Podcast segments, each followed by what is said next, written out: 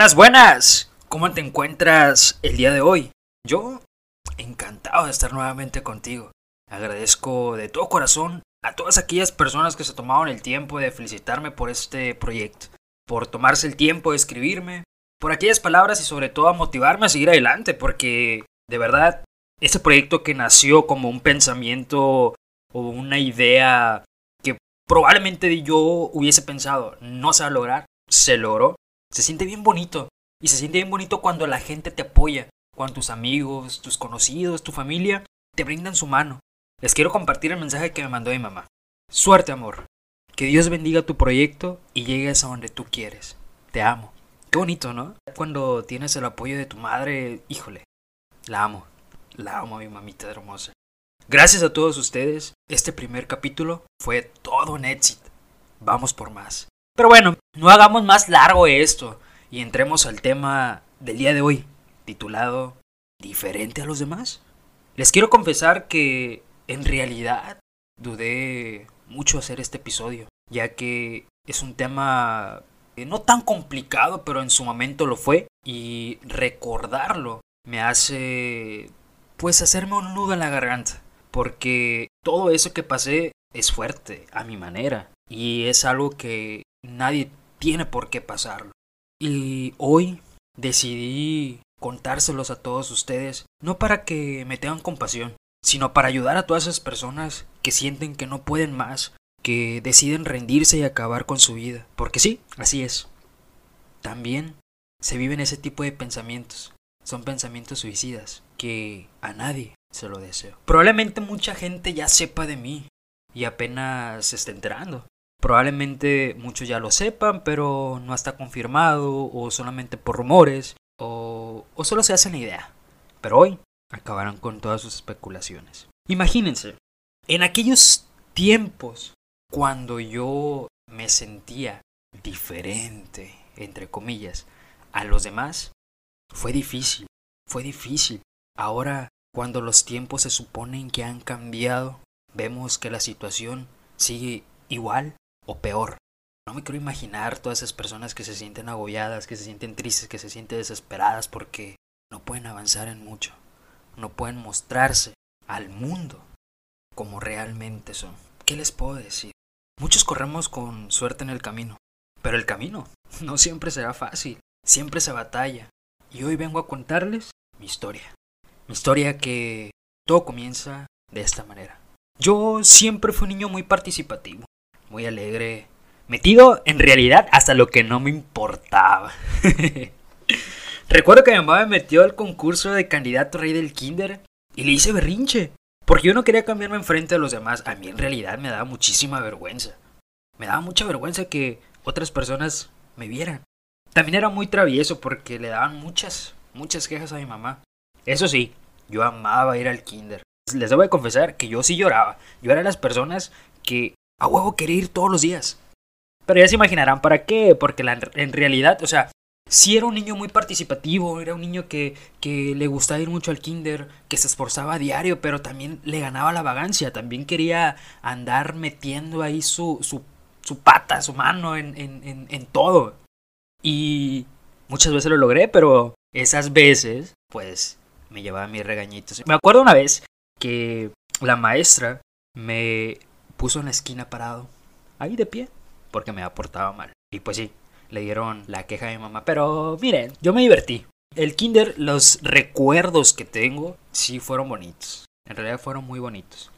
Fui cambiando evidentemente como todo niño. Aquí les va. Cuando yo ingreso a la primaria, el ver al más niños mayores que yo, me sentía pues inferior. Me sentía intimidado por muchos. Recuerdo que hacían equipos para realizar actividades culturales y deportivas. Y pues yo no quería participar, por miedo a que me hicieran algo, a que me dijeran algo, o que me hicieran sentir menos. Yo me sentía tan vulnerable y, para serles sinceros, yo no sabía si era normal o algo raro me sucedía.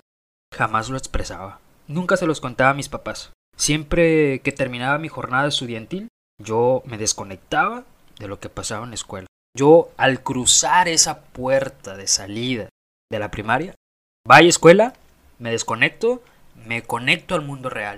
Yo no quería saber nada porque en la escuela me sentía un niño muy raro, muy extraño, con esos sentimientos de que algo estaba raro en mí, pero yo creía que era normal porque estaba yo cruzando ese, ese, ese lapso de un niño en el kinder a la primaria. Me hice más tímido, no quería yo hablar con muchas personas, más que con mis primos que estaban en la misma escuela. No tenía casi amiguitos, ¿eh? Eso sí les confieso, no tenía muchos amiguitos con quien jugar.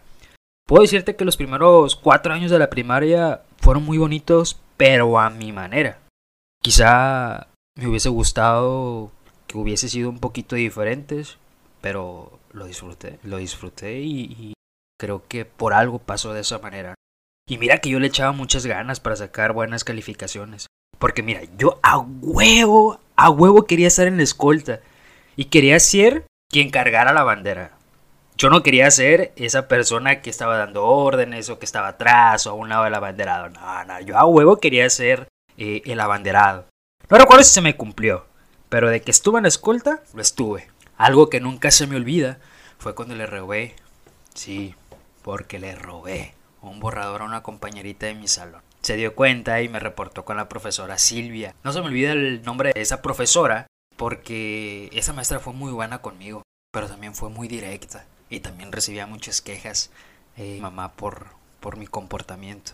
Así fue hasta que llegué a quinto de primaria. De esa fecha en adelante empieza lo bueno, porque mi vida empezó a cambiar. Porque yo empezaba a sentirme un poco distinto a los demás niños de mi edad. Y yo seguía pensando que era normal. Porque a mí no me gustaban muchas cosas que hacían los niños de mi edad. Por ejemplo, jugar fútbol, ya que se me hacía absurdo ir corriendo atrás de un balón, donde muchas veces sí me acuerdo que hasta salía golpeado. No me gustaban mucho las actividades de educación física, ya que no me gustaba que me vieran cambiándome, o a veces era de que, chicos, el martes hay educación física y necesito que se vayan al baño a cambiar. A mí no me gustaba. O sea, yo odiaba los días de educación física, porque no me gustaba cambiar enfrente de los demás porque yo no, yo no quería hacer actividades eh, de alguna otra manera que involucraran fuerza. Yo no quería eh, involucrarme con los demás niños, a mí me daba mucha vergüenza. Igual, yo sigue con el pensamiento de que yo no quiero que me hagan menos, no quiero que me hagan sentir mal. Pero, pues ni modo, me tenía que acoplar o entrar en ese ambiente. Me daba miedo que me vieran, me sentía como cuando una niña busca su privacidad. ¿Sabes? Como cuando una mujer dice, no me mires. Siento que yo así me sentía. Yo no quería que me vieran, que me miraran, ni que me tocaran. O sea, me sentía muy, pues no sé cómo llamarlo, pero muy delicado. Ese tiempo tuve un profesor que nos daba clases de manualidades. Y llegó un día y nos dice, así de la nada, ¿eh? Llega y nos dice, Mañana, en la clase de manualidades, vamos a tejer o hacer servilletas. Necesito que se traigan hilo, servilletas pregrabadas y aquí vamos a coser. Fue curioso porque imagínense, o sea, yo sintiéndome raro y todavía nos ponen a hacer eso. Ok, pues vamos a ver qué onda. Y les voy a confesar que me gustó. Me gustó andar tejiendo, andar cosiendo servilletas, al grado de que yo lo hacía ya todos los días, ¿eh? Yo le pedía a mi mamá que me lo comprara o inclusive el dinero que me daba mi mamá para gastar, no gastaba y me iba y me compraba esas cosas. Y ya le andaba, yo andaba cosiendo, andaba este, bordando las, las servilletas y todo. Y se la daba a mi mamá, se la daba a mi tía, a mi abuelita, a quien cayera en su momento. Evidentemente, pues después se me quitó, pero sí duró algo de tiempo yo haciendo eso. Y pues dime, yo haciendo eso, un niño haciendo eso, se ve mal, ¿no? Se ve mal en ese tiempo. Entonces, muchas de las veces yo me ocultaba para hacerlo.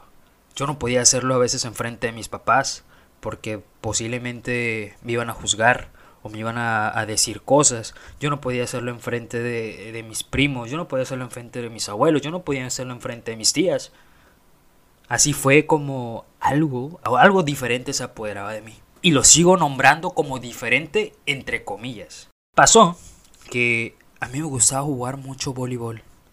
Un deporte catalogado como un juego de niñas.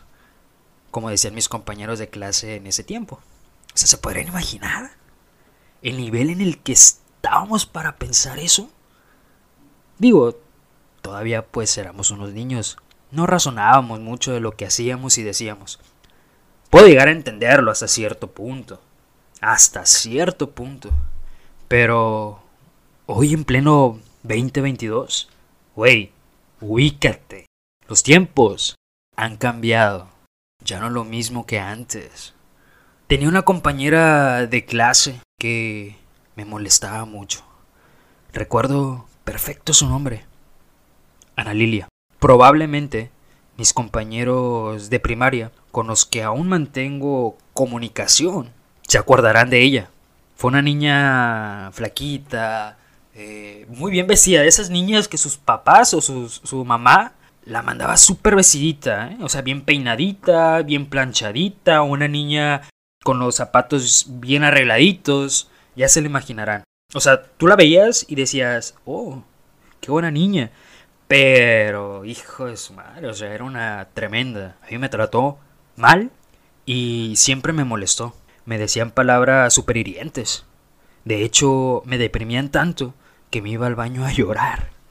Y sus palabras eran muy groseras, muy groseras hacia mi persona y fue algo que nunca les conté a mis papás, porque como les comenté, yo al cruzar la puerta de esa escuela me desconectaba completamente. Yo me desconectaba porque sentía que no, no tenía la necesidad de contárselo a mis padres. ¿Por qué? No sé. Probablemente por miedo, por decir lo que yo sentía, porque yo actuaba diferente, o probablemente porque jugaba voleibol y no fútbol. No sé. Yo creo que en ese momento mis inseguridades de un niño, porque déjame decirte que un niño que tiene 10, eh, 11 años, aún no ve la vida como un adulto. Aún le siguen gustando las cosas de niños. Entonces no se le pueden prohibir las cosas.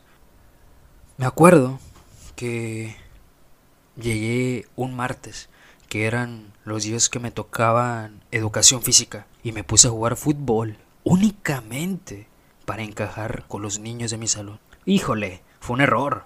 Uy, sí, sí me acuerdo perfecto de ese día. Para empezar, jugar fútbol, pues nunca me gustó. Y segundo, se jugaba fútbol en las canchas de tierra. Pero era de que tú hacías educación física o terminabas de jugar fútbol y neta que terminabas súper sucio. Y a mí eso no me gustaba. No me gustaba. Entonces, a mí siempre me gustó el voleibol porque era un poco más delicado. Este, jugabas a tu ritmo. Y siempre había como tres o cuatro niñas con las que yo me juntaba para jugar voleibol. Entonces, de ahí para el Real siempre me, me juzgaron, me tacharon, me pusieron nombres, sobrenombres, me trataban mal.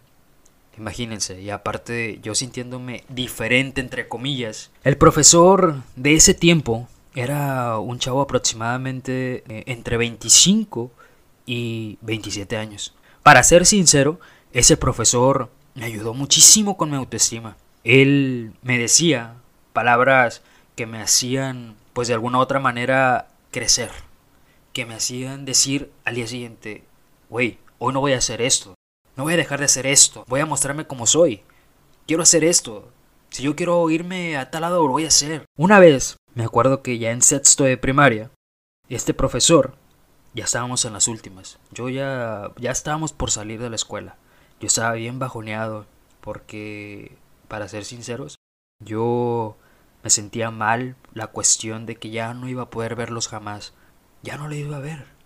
Ya no le iba a ver a mis compañeros. Ya no iba a ver a ese profesor.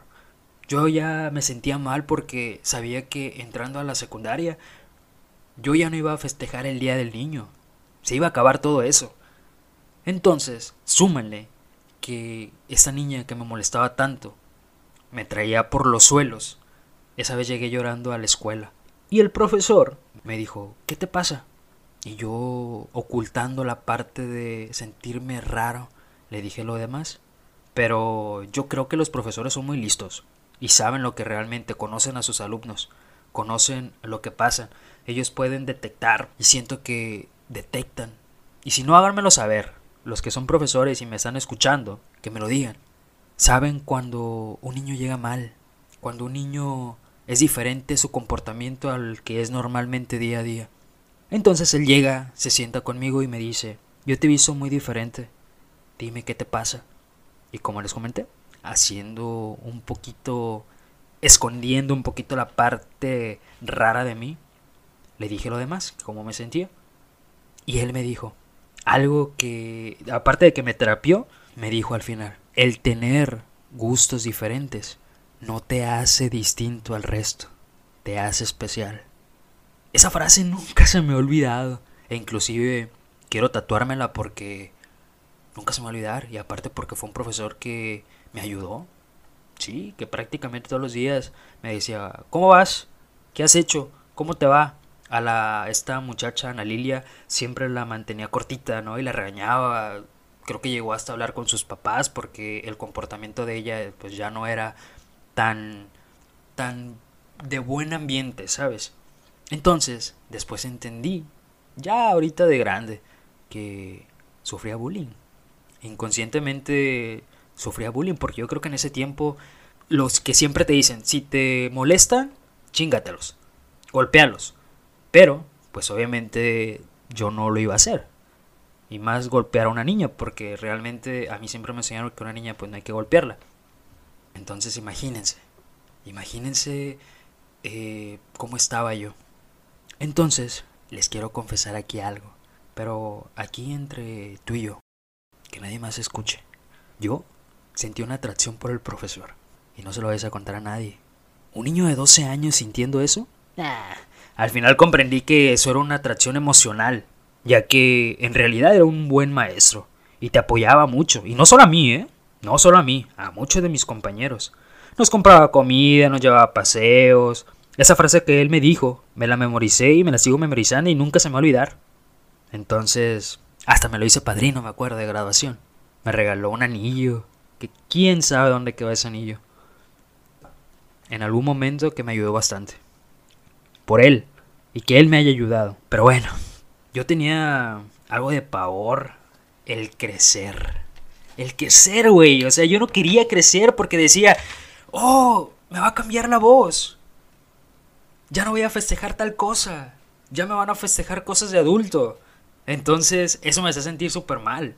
Me acuerdo que mi mamá una vez me dijo, hijo, todo va a estar bien. Esta es la parte de la vida en el cual uno crece. Es parte de un proceso. No siempre vas a estar donde mismo. No te preocupes. Yo siempre voy a estar ahí apoyándote. En todo. Eso me tranquilizó bastante. Pero ese sentimiento de rareza en mí me hacía sentía agüitarme. Me sigue agüitando porque yo sabía que algo raro en mí estaba. Nunca me mostré vulnerable. ¿Por qué? Porque los niños tienen que ser fuertes. Y un niño fuerte no llora ni actúa como niñita. Todo cambió cuando yo ingresé a la secundaria. 13 años para ser exactos. Los cambios físicos y emocionales estaban a flor de piel. Yo me sentía agobiado porque yo no quería dejar de ser un niño. Mis demonios. En serio, mis demonios empezaban a aporarse de mí y a cambiar mis pensamientos. ¿Sí? Esos pensamientos que te hacen ver las cosas diferentes. A pensar cosas de adultos, pues, para que me entiendas. Yo aparentaba algo que no era en ese momento. Siempre, siempre por encajar con la demás gente. Que yo con el corazón en la mano te digo, nunca, pero nunca aparenten algo que no son. Ahorita las redes sociales bien cabronas y siempre uno aparenta algo que no, que no tiene, que no es. Y ojo con eso. Muéstrense como realmente son. Sin miedo, sin temores del pensar del qué dirán. Abracen al mundo, abrácense ustedes mismos. Vivan lo bonito de la vida. Yo sé que el camino no es fácil, pero siempre valdrá la pena. Y esto aplica para todos, ¿eh?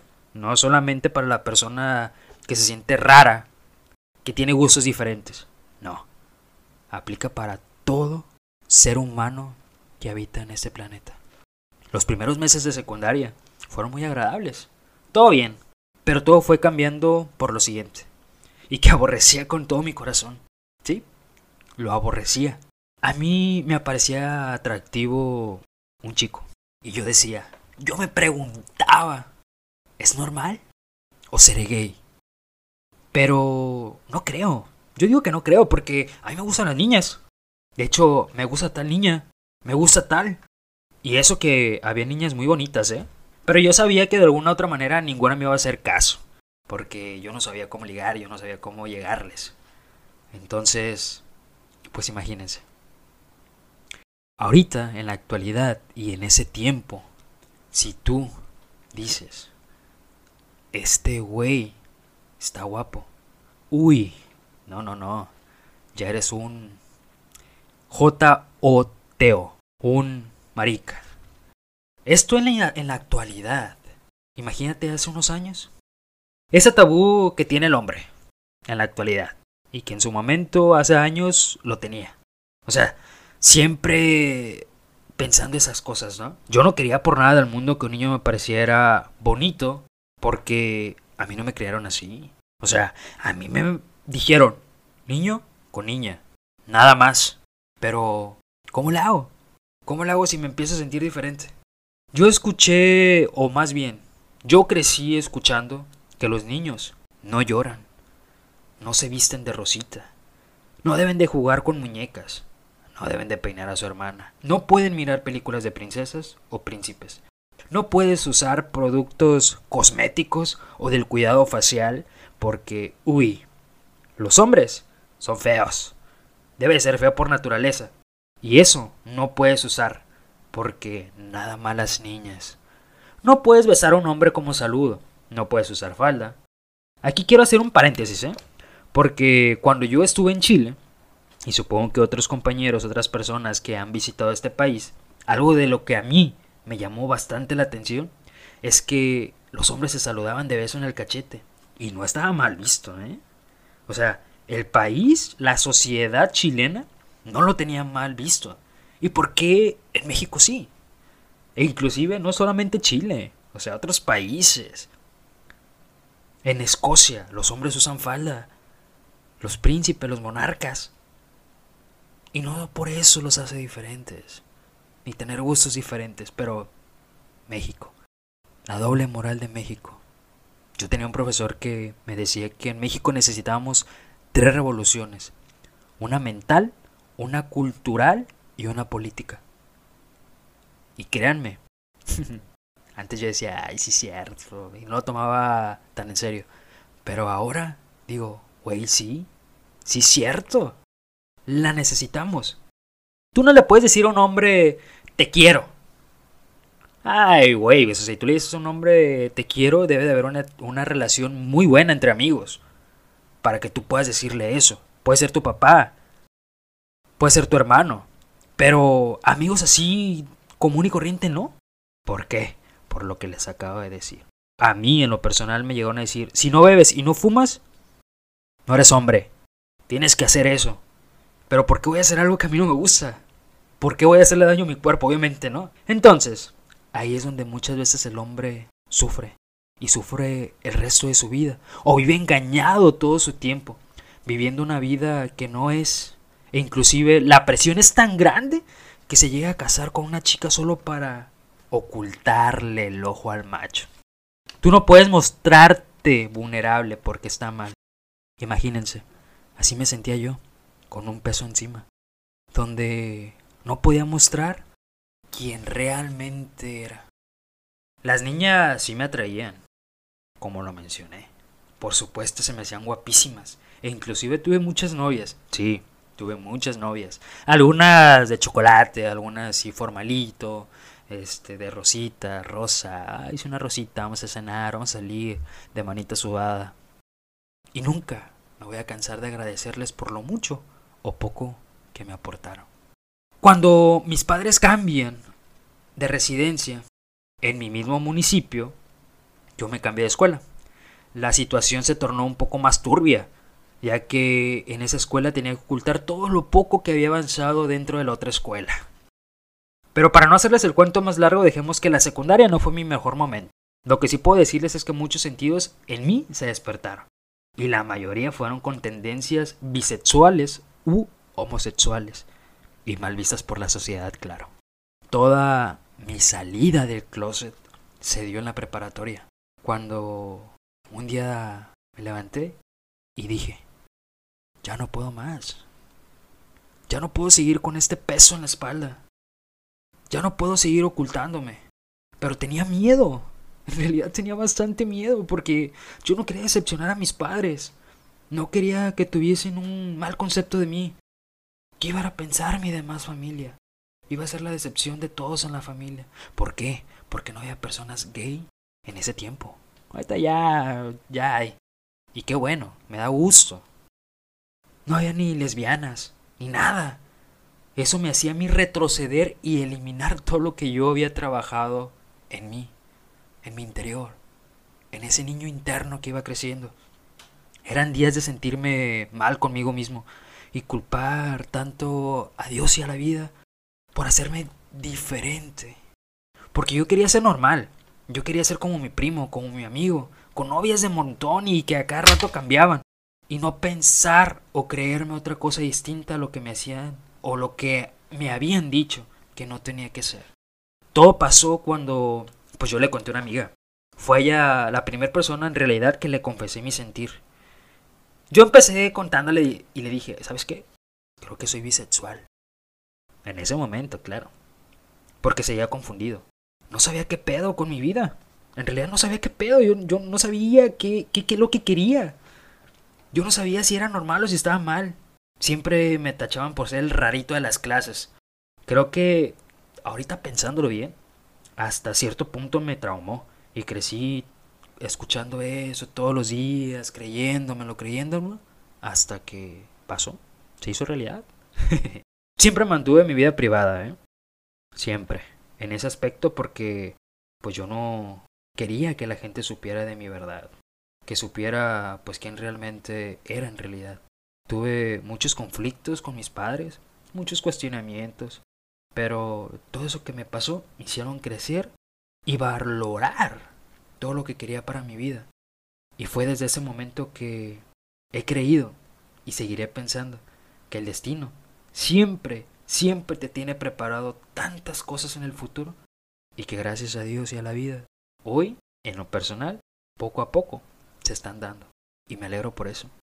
Yo siempre he dicho que una persona que va a salir del closet, siempre, siempre existen dos pasos. Y el más importante es la aceptación de uno mismo. De aceptar que eres especial y no diferente a los demás. Porque también lloras, también ríes, también corres, también haces ejercicio, entonces, ¿por qué considerarte diferente a los demás? No, claro que no, tú no eres diferente a los demás. Eres una persona común y corriente, solo que con gustos diferentes.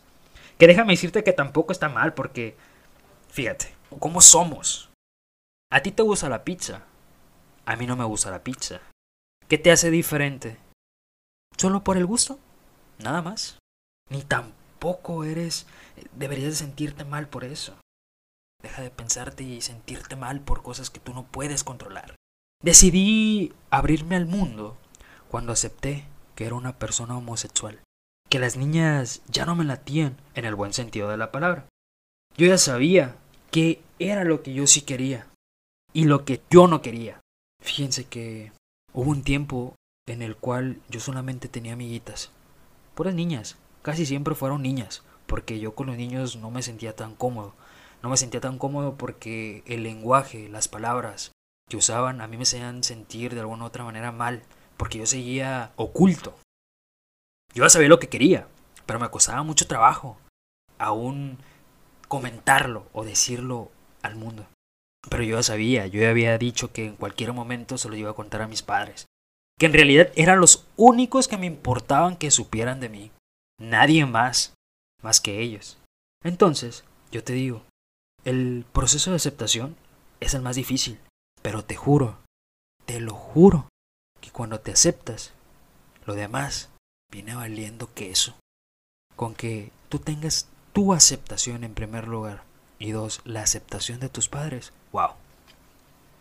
Todo, todo se vuelve más bonito. El mejor consejo que te puedo dar hoy es habla y no te quedes callado. Te puedo decir que la vida se vuelve más fácil, más bonita y que nada más va a cambiar al ser una persona diferente, al ser una persona homosexual porque, como lo dije, tú no eres diferente. Vas a lograr todo aquello que tú quieres y te propongas, no por ser una persona con gustos diferentes vas a ser menos, no.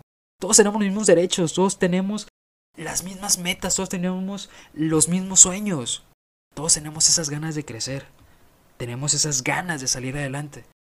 Tú vas a lograr todo lo que tú quieras. Vas a conseguir ese empleo de tus sueños, vas a viajar por el mundo, vas a encontrar el amor de tu vida. Quizá vas a pensar y vas a decir muchas veces, decepcionaré a mis padres de esto. Pero mira, yo te voy a dar otro consejo. Tu familia es el pilar más importante en tu vida. Pero el único que puede lograr todo aquello que quieres lograr eres tú. Nadie más. Absolutamente nadie más. Habla siempre con la verdad. Habla con tus padres, independientemente del resultado de cómo te vayan a tomar la noticia. La felicidad es tuya y nadie te la tiene que quitar. ¿Es difícil? Sí, obvio. Es muy difícil. Si yo le siguiera contando todo lo que viví, wow, sería un llorar. Pero mira, ahí te va. Cuando tus padres ya saben, todo resulta más fácil. Obviamente el camino no es fácil, porque enfrentas, te enfrentas con la sociedad, con esa sociedad que no quiere cambiar, que no quiere ver la realidad, que no quiere aceptar que hoy los tiempos han cambiado y que viven con los tiempos pasados, con aquellos tiempos donde, eh, imagínense, había trueque, donde cambiaban a sus propias hijas o las casaban tan chicas o las vendían. Muchos traen esa mentalidad aún.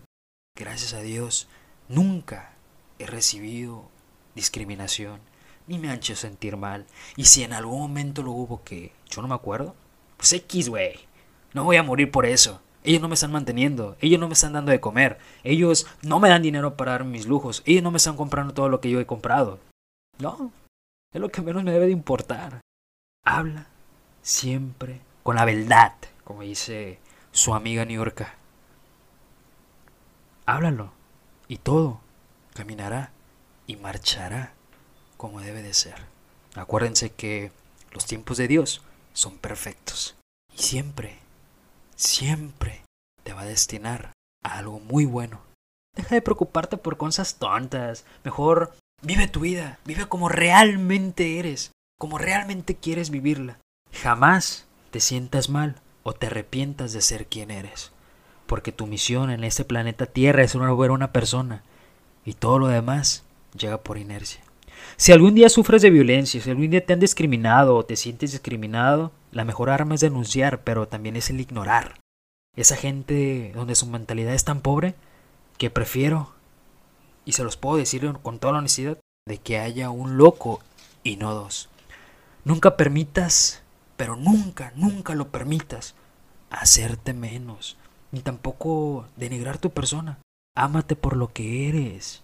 Quiérete mucho, ámate mucho, ábrete al mundo, sé tú, ama con intensidad, no permitas que nadie ni nadie, absolutamente nadie te haga sentir menos por tener gustos completamente diferentes a los de ellos. No, sé feliz, vive, disfruta los pequeños o grandes momentos que te da la vida. Y si llega una persona a tu vida, entrégate por completo. Eso de que, ay, no, hoy poquito, mañana otro poquito y pasó otro poquito. No. Ama Ama a esa persona con todo tu ser. Ámalo con toda la intensidad.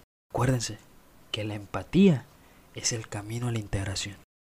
Y a ti, padre de familia que estás escuchando esto, si miras o notas que tu hijo actúa diferente, déjalo. Déjalo. Déjalo expresarse. Tu vida se volverá más bonita. Sí cambiará tu vida, porque Estoy seguro que si sentiste mucha felicidad al verlo llegar a ese mundo, nada te hará más feliz, completamente feliz por el apoyo de sus pilares, por sus padres. Mejor preocúpate por darle los cimientos y los valores adecuados a tu hijo. Nunca. Mira, yo lo que te puedo decir es que mejor Preocúpate por darle los cimientos y los valores adecuados a tu hijo, para que cuando crezca sea una buena persona, que es lo que necesita el mundo, más corazones buenos. Deja de preocuparte por cosas que tienen solución. Deja de darle importancia a todas esas cosas que no te hacen bien, porque al contrario te perjudican. Encárgate de dejar huella en tu vida y en este planeta. Yo sé que hay más gente buena. Y créanme que al hacer yo o el hacer este podcast, quiero que mucha gente diga, quiero animarme, quiero mostrarme quién soy, quiero ser una persona autoritaria, una persona que no sufra, una persona que no pase por momentos desagradables en su vida. Déjame decirte que los vas a pasar. Pero ¿qué crees? Depende mucho de ti. Si quieres que esas cosas te afecten o tomarlos para crecer. Tómalos para crecer. Tómalos y hazte una mejor persona. Recuerda que hay mucha gente luchando por batallas que de verdad sí tienen importancia, que se debaten entre la vida y la muerte, que no vinieron y no dejaron vivir la vida que ellos quisieron, que no vivieron y no los dejaron vivir la vida que ellos quisieron. No cometas el mismo error. Yo podría quedarme hablando por horas y horas de muchas cosas más, pero no quiero abrumarte, así que me despido por este episodio. Seguramente el próximo estará nuevamente aquí conmigo y te doy las gracias por haber llegado hasta aquí, por haberme escuchado, por permitirme darte un consejo, por tomar esas palabras, por armarte de valor y decir, hoy voy a enfrentar todo lo que venga. Y te juro, no me van a dejar mentir. Todas las personas de la comunidad no me van a dejar mentir. Se siente un peso menos el mostrarte realmente quién eres. No vivas con miedo. No lo vivas, porque sigue más con miedo aparentando algo que no eres. Viviendo escondidas tu vida. Ya no estamos para pasar eso. Y si en algún momento las cosas van mal, si tus padres no te aceptan, mándame un mensaje por Instagram. Mi Instagram es albert.arc. Y podré apoyarte en algo. Así sea un consejo, lo que tú quieras. Pero no lo dudes, escríbeme. Yo no quiero que más gente viva mal, que sea discriminados por realmente mostrarse al mundo como son, ni que haya más muertes, ni que cuando quieras ir a un antro, personas transexuales, transvestis, se sientan discriminadas por ir diferente a lo que son. Nadie, absolutamente nadie, tiene que vivir eso. Así sea una persona heterosexual o de la comunidad. Yo me despido. Me despido dándote los mejores ánimos, que le eches ganas, te ames y sobre todo que quieras mucho. Porque necesitamos más gente buena en este mundo. Necesitamos verla diferente. Necesitamos ver las cosas diferente. Quiérete y respétate. Sobre todo, respétate. Soy Álvaro Arciniega y me dio mucho gusto compartir con todos ustedes mi experiencia de cuáles fueron las palabras correctas que muchos me dijeron, cómo fue que me armé de valor porque yo no quería pasar por más. Yo quería expresarme como realmente era, quería vivir como realmente era y se logró. Hoy mis padres, que son las personas que más me importan, me aceptaron y saben qué tipo de hijo tiene. Saben qué tipo de hijo van a tener. Y saben que en este tiempo las cosas cambiaron. No lo dudes. Si algún día te sientes mal, escríbeme. Soy esa persona indicada posiblemente en su momento para darte un consejo. Me despido, sin antes darle las gracias nuevamente por haber llegado hasta aquí. Ojalá y me ayudes a seguir creciendo en este programa, en este segundo episodio. Gracias, gracias por estar. Hasta luego.